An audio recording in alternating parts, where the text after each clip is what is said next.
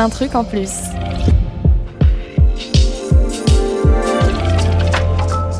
Bienvenue dans Un truc en plus, le podcast qui donne la parole aux personnes en situation de handicap, construites ou reconstruites par le travail, le lancement d'une entreprise ou encore le développement d'une compétence professionnelle.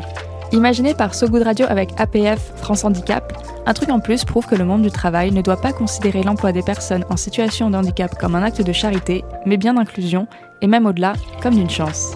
Car comment peut-on croire que l'excellence n'est que l'apanage des seuls valides Sur quatre épisodes, quatre invités raconteront leur parcours, leurs réalisations, leurs doutes, et même leurs espérances. Leurs histoires sont plurielles car, comme tout groupe, les personnes en situation de handicap ne forment pas un groupe homogène. Et parce que surtout, chacun et chacune de nos invités ont leur propre truc en plus, comme Charlotte de Villemorin, 31 ans. Atteinte d'une maladie génétique neuromusculaire, Charlotte a fondé l'entreprise Willy's, spécialisée dans la location entre particuliers de voitures adaptées aux personnes en fauteuil roulant. Blogueuse, écrivaine et eyeliner impeccable, voici donc que Charlotte s'ajoute une casquette d'entrepreneuse. Mais quel est donc son truc en plus?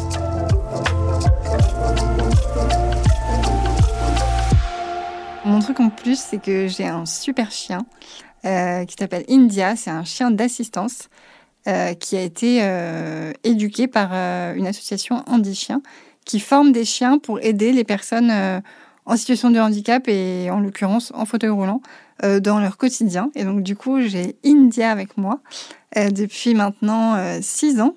Et c'est grâce à elle que je peux être encore plus autonome parce que du coup, c'est elle qui ouvre la porte chez moi quand quelqu'un sonne, elle peut allumer la lumière, euh, me ramasser un truc que j'ai fait tomber, m'attraper un truc sur une table.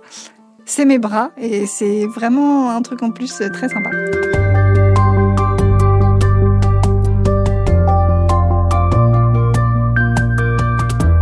Je suis pas sûre de me rappeler vraiment la première fois que j'ai intégré le mot de handicap.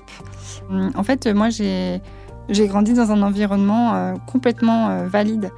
Je pense que je me percevais pas comme une personne handicapée, dans la mesure où en fait je, bah, je me voyais un peu comme dans un miroir par rapport à mes autres camarades de classe. Et du coup, pour moi, bah, j'étais une enfant comme les autres. En fait, je me posais pas trop la question.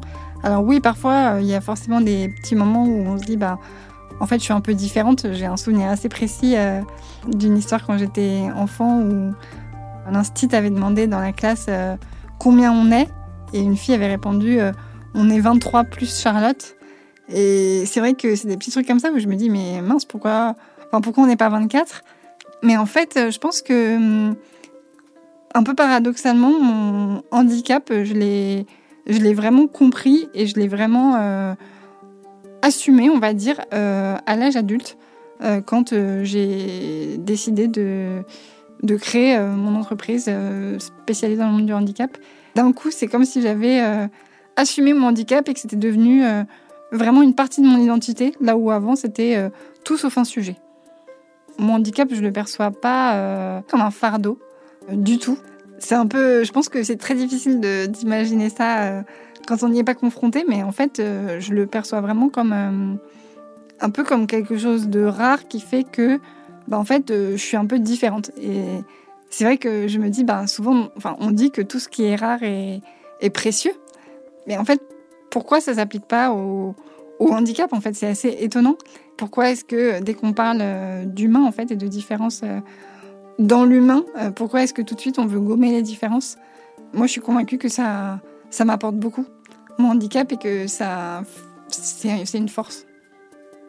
Mais en fait, je trouve que le terme handicap, il est, il est, il est même pas approprié parce que, en fait, c'est un grand fourre-tout euh, qui veut rien dire et, enfin, c'est bien beau de rassembler euh, sous l'étiquette euh, de handicap euh, des personnes avec des problématiques de santé et des réalités hyper différentes. Mais concrètement, entre quelqu'un qui va avoir un trouble, psychiatrique, une déficience sensorielle ou quelqu'un qui n'a pas l'usage de ses jambes et de ses bras comme moi, c'est tellement différent. C'est très difficile de voir le, lien en fait. Et du coup, pour moi, euh, la normalité, je euh, je sais pas trop ce que ça veut dire. Et, puis, voilà, enfin, non, ça me dépasse un peu.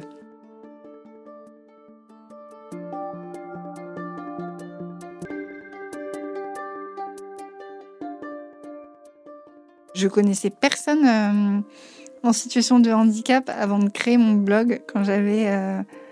Euh, je pense que je devais avoir 21 ans quand j'ai créé mon blog, ça devait être en 2011. Et en fait, c'est. Pendant très longtemps, j'ai fui le contact avec le monde du handicap parce que ça me renvoyait une image de moi que je n'avais pas et que je n'avais pas envie d'avoir. Et ça me mettait hyper mal à l'aise. Et je me disais, ah non, non, mais moi, je ne suis pas comme ça. Euh, en fait, euh, je pense que c'était par peur et par. Euh, parce qu'en fait, je connaissais pas le monde du handicap, même si moi-même, je, suis handicapée. Et en fait, il a fallu que je crée un blog pour partager un peu mon quotidien, pour que par l'intermédiaire de ce blog, il y ait d'autres personnes en fauteuil qui m'écrivent en me disant qu'ils avaient la même, même impression, le même ressenti que moi dans la vie. Et en fait, c'est ça qui m'a qui m'a réconciliée, je pense, avec euh, le handicap en général. Et c'est vrai que typiquement, même un chien d'assistance, avant, je voulais pas en entendre parler parce que je me disais, euh, non mais ça fait handicapé en fait d'avoir un chien d'assistance. Et maintenant, euh, enfin, je m'en fous et même je suis trop fan. J'ai écrit un livre quand j'avais 24 ans, donc ça date un peu maintenant. mais en fait, je voulais partager mon vécu dans certaines situations parce que je me rendais compte que, hum, en fait, euh, j'avais même certains de mes très bons potes euh, depuis des années qui n'avaient euh, pas forcément intégré des réalités qui pourtant, pour moi, sont vraiment très concrètes, comme notamment le fait que, ben, quand tu es en fauteuil, tu peux pas prendre le métro. En fait, les gens font, font pas attention et se rendent pas compte que ce qui pour eux n'est pas du tout un sujet peut être un vrai obstacle et une vraie contrainte dans la vie d'autres personnes. Donc moi, je voulais surtout sensibiliser là-dessus et je voulais aussi euh, témoigner un peu de ma première expérience dans le monde euh, de l'emploi, dans le monde du travail. Parce que du coup, le cadre spatio-temporel de, ce livre, c'est un peu inspiré hein, de, faits, euh, de faits réels. C'est une autofiction, mais c'est quand même très inspiré de faits que j'ai vécu. en fait, le monde de, l'entreprise, quand on est en fauteuil, parfois c'est un peu absurde il y a des réactions euh, de collègues ou des galères administratives qui, ouais, qui sont surprenantes. Et je pensais que c'était important d'en témoigner pour alerter, euh, mais en même temps avec euh, humour et bienveillance, parce que l'idée, c'est pas de taper sur les gens du tout.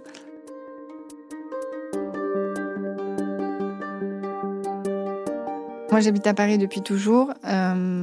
J'ai vu zéro amélioration euh, de l'accessibilité du métro. Euh, clairement, euh, les transports, c'est c'est très compliqué. Et d'ailleurs, je pense que c'est un vrai sujet, surtout à l'approche des Jeux olympiques et paralympiques de 2024. C'est ambitieux, disons, pour une ville comme Paris qui est aussi peu accessible pour les personnes à mobilité réduite de se lancer dans un défi comme celui-ci même en termes d'accessibilité des commerces et tout, en vrai, c'est très marginal, je trouve. il y a encore tellement de lieux où je peux pas rentrer que ça m'énerve. En tout cas, ça évolue tellement lentement que je le vois pas. En revanche, je vois une vraie euh, évolution dans la mentalité des gens. Et je pense que le handicap, on en parle beaucoup, beaucoup plus qu'il y a certaines années.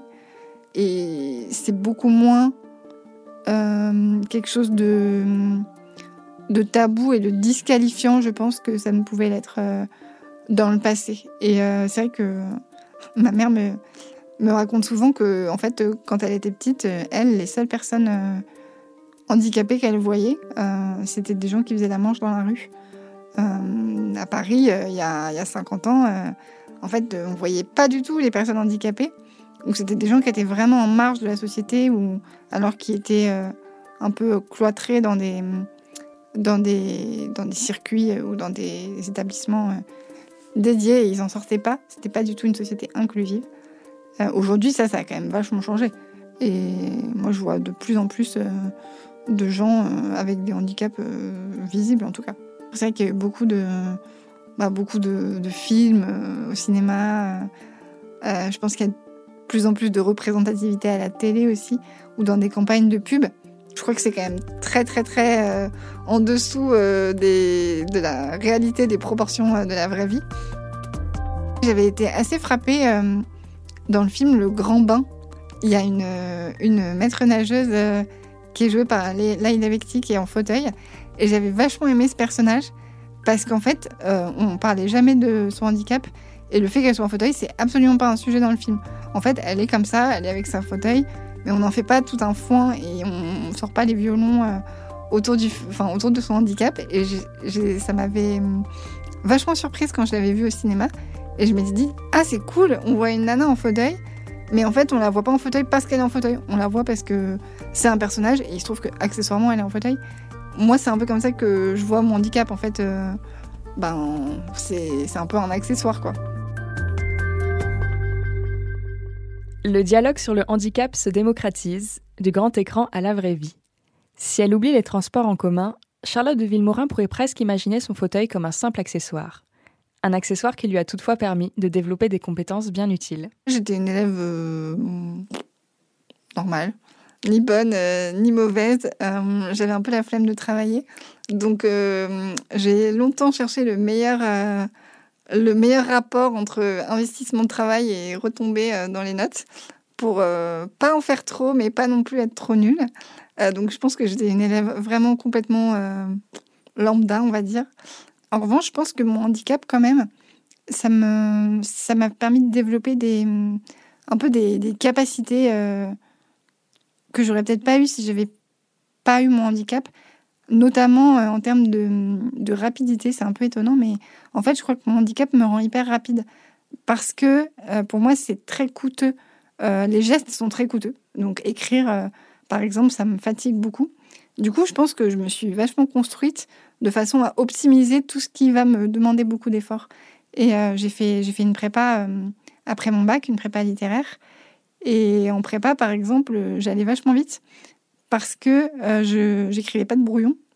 Parce qu'en fait euh, c'était trop fatigant d'écrire un brouillon. Donc euh, j'allais directement au point et j'étais capable de, de, prendre un plan une problématique et de rédiger bah, en fait quasiment du premier coup sans faire de brouillon. Ça je suis sûre que c'est parce que j'avais des limites physiques on va dire qui du coup m'ont permis d'être plus rapide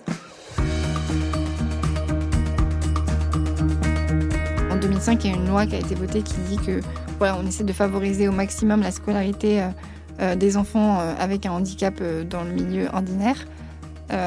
c'était bien avant ça. et en fait, ils m'ont viré, mais c'était plus un bras de fer en disant mes parents, on l'apprendra pas à la cantine, donc débrouillez-vous. Et mes parents, ils pouvaient pas me garder à l'heure du déjeuner. Donc c'était une sorte de rupture conventionnelle de petit enfant, on va dire malheureusement, je pense qu'il y a encore beaucoup, beaucoup euh, d'enfants pour qui aujourd'hui c'est compliqué d'aller à l'école. Et hum, pour le coup, après, quand j'étais au collège et, et au lycée, d'un coup, la directrice s'est réveillée en disant Ah, mais en fait, il existe euh, des auxiliaires de vie scolaire, des AVS, euh, ça va être super pour Charlotte, il faut absolument qu'elle en ait une. mais en fait, ça correspondait pas du tout ni à une demande ni à un besoin que moi j'avais. Et pour moi, ça a été assez difficile à vivre parce que je me suis sentie euh, très marginalisée avec cet AVS à mes côtés. Et en plus, pour le coup, ça m'a mis un peu en situation de décrochage euh, scolaire parce que du coup, je me sentais obligée d'utiliser l'AVS et donc de lui faire prendre en cours euh, mes notes. Enfin, mes notes en cours plutôt. Et ça saoulait un peu mes copines qu'il y ait un adulte avec moi tout le temps et tout. Donc en fait, c'était vraiment pas une bonne idée. Mais c'était le dispositif qui a été en vigueur et du coup, il fallait l'appliquer. Et là aussi, ça a été à nouveau un peu un, bras de fer avec euh, l'école où on a essayé de leur faire comprendre que bah, il fallait laisser tomber cette idée, quoi. Mais c'était, c'était pas évident. L'idée, c'était qu'on arrête de demander à mes camarades de classe de sortir mes cahiers de mon sac et de porter mon plateau à la cantine. En soi, c'est pas, euh, c'est pas scandaleux de demander ça, je trouve. Et au contraire, euh, je trouve que c'est très vertueux. Et c'est d'autant plus vertueux que en fait, pour eux, c'était vraiment du bon sens et c'était hyper naturel et, spontané. ça fait partie, je trouve, vraiment de l'apprentissage euh, du vivre ensemble et du fait d'être attentif euh, bah, aux besoins euh, des gens plus vulnérables autour de nous, que de permettre ça. Je trouve que c'est vraiment dommage de se priver aussi de, de cette richesse-là dans l'éducation des enfants qui, du coup, côtoient des enfants avec des besoins un peu différents.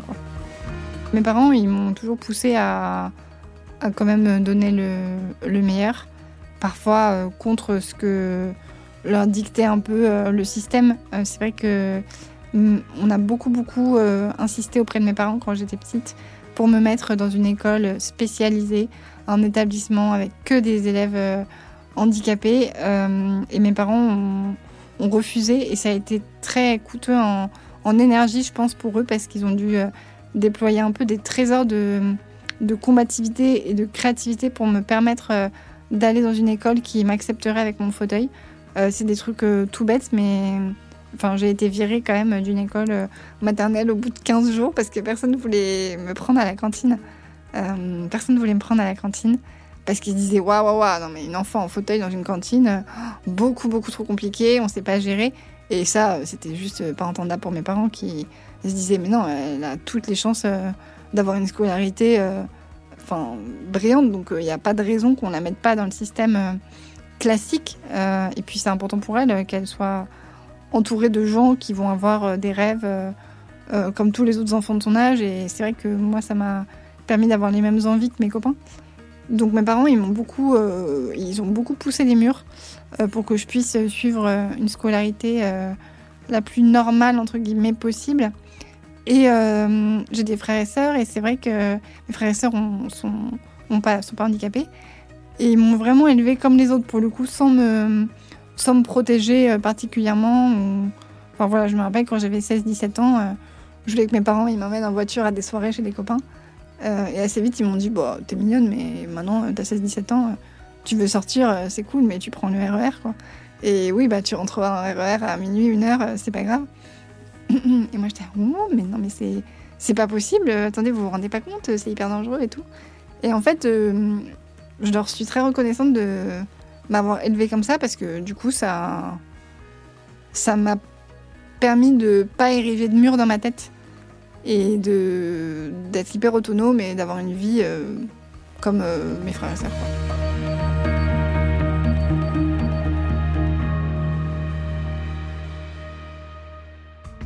En fait, après ma classe prépa, j'ai fait une école de communication. Euh, j'ai fait le CELSA. Je voulais travailler en agence de pub. Donc, euh, j'ai travaillé en agence de pub d'ailleurs. Je m'occupais de la stratégie de marques euh, pour des marques diverses, mais beaucoup pour des marques de beauté. J'ai beaucoup aimé ces expériences-là parce que c'était très stimulant intellectuellement et socialement. Mais c'est vrai que, bon, au bout d'un moment, je me suis rendu compte que j'avais aussi un appel à créer quelque chose créer euh, mon entreprise et que euh, je me sentirais peut-être plus utile en, en créant euh, une solution qui répondait à un besoin concret dans ma vie en tout cas et dans celle d'autres personnes qui vivent le même quotidien que moi plutôt que en faisant des PowerPoint sur des bouteilles de shampoing. Au tout début, quand j'ai quitté mon boulot pour créer ma boîte, j'ai vraiment eu un moment très précis dont je me rappelle, je me suis dit, enfin, j'ai été fascinée par l'idée d'avoir un, salaire qui tombe euh, régulièrement tous les mois. Et quand euh, je me suis retrouvée euh, sans, sans revenu fixe, à devoir vraiment bah, déplacer des montagnes pour pouvoir avoir de quoi me, me payer au début, je me suis dit, ah ouais, en fait, quand même, c'est pas mal d'être salarié d'avoir un salaire qui tombe tous les mois, quoi qu'on fasse, c'est vachement confortable. Et j'ai un peu regretté euh, ce confort-là, mais pas longtemps, parce qu'en fait, euh, en fait, euh, c'est aussi, je pense, le prix de la liberté. Et en tout cas, moi, c'était le prix de, de mon épanouissement personnel et, et professionnel. L'idée de créer Willis, c'est né d'une anecdote assez banale. J'étais invitée au mariage d'une de mes copines dans le sud de la France. Moi, j'habite à Paris. Et ma copine était trop sympa. Elle avait fait attention à ce que tout soit super accessible euh, sur le lieu de son mariage, donc le lieu de la réception et tout. Euh, c'était nickel. Euh, le lieu de la cérémonie aussi. En fait, on n'avait juste pas anticipé qu'il y avait un trou dans la raquette qui était entre la gare d'arrivée. Donc, l'idée, c'était que je prenne le train pour descendre dans le sud. Et en fait, je n'avais aucun moyen de, de me déplacer de la gare jusqu'au lieu du mariage parce que pas de transport euh, en commun euh, adapté. En plus, c'était en milieu euh, moins urbain qu'à Paris. Pas de taxi qui pouvait me prendre avec mon fauteuil. pas de location de voiture aménagée. Enfin, rien du tout. Et j'ai été trop frustrée parce que c'était vraiment une toute petite étape dans toute la logistique du mariage, mais qui a fait que bah, j'ai pas pu y aller. Et je m'étais dit ce jour-là, mais c'est trop énervant parce qu'il y a forcément quelqu'un en fauteuil qui habite dans le coin, qui a une voiture aménagée, comme moi j'en ai une à Paris, qui s'en sert pas et qui aurait pu me la louer euh, le temps du week-end. Et on entendait déjà pas mal parler de, de sites de location de voitures entre particuliers. À l'époque, il y avait Drivey, maintenant Getaround, il y avait il y a Wicar, euh, mais rien n'existait pour euh, les voitures aménagées, pour les personnes en fauteuil.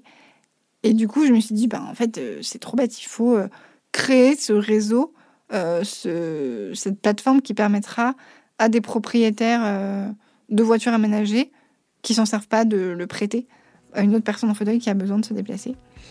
Et à partir de là, je me suis dit, ah ouais, non, mais il faut vraiment le faire. Ça va trop me rendre service à moi, ça va aussi rendre service à tous les lecteurs de mon blog et à d'autres gens que je connais pas. Et du coup, euh, je suis partie euh, vraiment euh, comme, une, comme une fusée dans mon délire et j'ai quitté mon boulot et j'ai créé Willis. Ça a démarré vraiment hyper facilement quand je regarde dans le rétro, je me dis waouh, en fait, euh, vraiment, euh, ça s'est fait vite et ça s'est fait euh, vraiment bien. Et c'est vrai que tout de suite, j'ai rencontré un, associé avec qui j'ai cofondé Willis, qui a développé toute la partie informatique grâce à mon blog. Et entre le moment où j'ai quitté mon boulot et le moment où on a ouvert le site, il y a eu même pas six mois. Donc c'est quand même super rapide. Et j'ai été hyper entourée de gens qui m'ont vraiment euh, motivé à avancer, qui m'ont aussi beaucoup, euh, beaucoup euh, récompensé. On a gagné beaucoup de concours quand j'ai démarré Willy's et ça, du coup, c'est hyper encourageant. Et puis, ça permet d'avancer de manière très concrète parce que du coup, ça permet aussi de gagner un peu d'argent quand on crée une société. c'est quand même bien. ça permet de démarrer. Et puis, ouais, non, c'est vrai que ça a vraiment très bien démarré. Alors là, ça a été un peu plus compliqué récemment avec la crise du Covid qui nous a beaucoup impacté. Mais quand même, globalement, c'est plutôt un bel itinéraire. Et euh, alors oui, au quotidien, il y a forcément des hauts, des bas.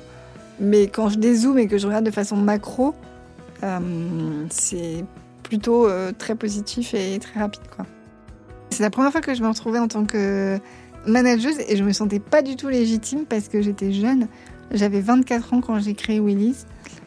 Et c'est vrai que c'est des petits réflexes un peu un peu bête, mais par exemple, j'avais vachement de mal à, me sentir euh, légale de euh, mecs qui avaient 50 euh, ou 60 ans, qui pouvaient en fait avoir un, statut d'égal à égal avec moi dans le cadre où on était amené à se rencontrer.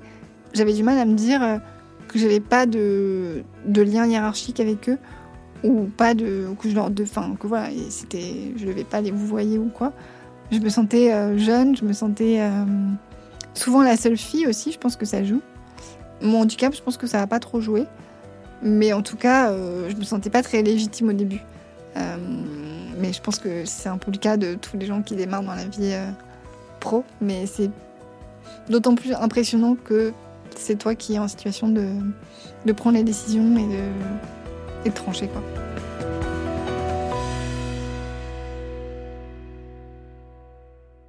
Oui, on a quand même une grande actualité, c'est qu'on a été repris par euh, APF France Handicap. Donc on est complètement intégré maintenant euh, au sein de l'association. Du coup, euh, c'est une super nouvelle pour nous parce que ça nous permet de d'aller encore plus vite, de pouvoir travailler avec tout le réseau d'établissements d'APF France Handicap, de pouvoir recruter plein de nouveaux propriétaires sur le site, de faire connaître le service aussi à d'autres personnes qui ont besoin de se déplacer. Donc euh, là, pour le moment, on, prend nos marques, on s'intègre euh, au sein de la grande famille euh, qu'est la PF, parce que c'est quand même une très grande association. Et on essaie de mettre en place toujours plus de solutions pour améliorer la mobilité des personnes en fauteuil. mais du coup, ouais, on essaie de, en tout cas, on travaille avec eux pour pouvoir rendre la mobilité encore plus accessible.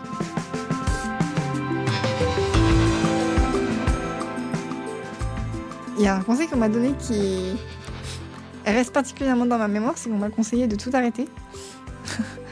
Euh, j'avais rencontré quelqu'un au tout début de l'aventure Willy's qui m'avait euh, écouté euh, très, très patiemment et très poliment en prenant plein de notes et tout, et qui en rentrant chez lui m'a envoyé un mail en me disant j'ai bien réfléchi, Charlotte.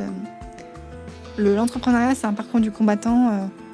donc, surtout pour quelqu'un avec une condition physique particulière comme la vôtre, avec un peu des guillemets, je pense que c'est plus sage de donner votre idée à, à Drivey ou à, à et de faire de la pub pour eux sur, euh, sur votre blog parce que je pense que c'est trop dur euh, de vous lancer dans l'entrepreneuriat. Donc je n'oublierai pas cet excellent conseil euh, que je n'ai pas du tout écouté. Et je me suis dit ah ouais mais en fait là pour le coup mon handicap a vraiment interféré. Et je me suis dit que ça allait être chaud si tout le monde me, me voyait comme une personne handicapée mais dans le mauvais sens du terme. Et que du coup ça m'a donné encore plus euh, la rage de, de créer euh, Willy's et du coup euh, je suis partie encore plus vite. J'espère qu'il me pardonne aussi de l'épingler comme ça, mais, mais quelque part je lui dois d'avoir d'avoir encore plus retroussé mes manches, donc merci. Moi le conseil que j'ai le plus envie de, de partager et qui moi, j'ai eu du mal à l'appliquer au début, mais en fait, c'est vraiment, euh, je trouve salvateur, c'est qu'en fait, euh, il faut pas avoir peur de demander de l'aide. C'est pas du tout se montrer euh, vulnérable que de demander de l'aide, c'est favoriser l'intelligence collective. Et c'est vrai qu'au début, quand on se lance, on n'ose pas trop dire qu'on est bloqué ou que ça va pas ou qu'on est dans une situation qui pose problème. Et en fait, c'est vraiment en en parlant que non seulement on résout euh, souvent le problème en question, mais en fait on va gagner beaucoup de temps sur d'autres euh, problématiques euh, connexes qu'on n'avait pas forcément identifiées.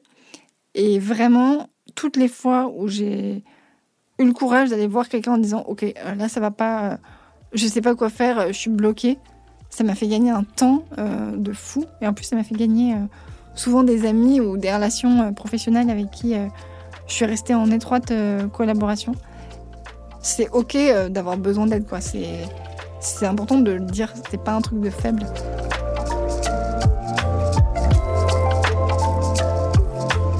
Merci d'avoir suivi l'histoire de Charlotte de Villemorin dans Un truc en plus, un podcast imaginé par So Good Radio et l'APF, France Handicap. Nous vous invitons à réécouter cet épisode sur les plateformes de streaming ou bien directement sur sogoodradio.fr. À bientôt!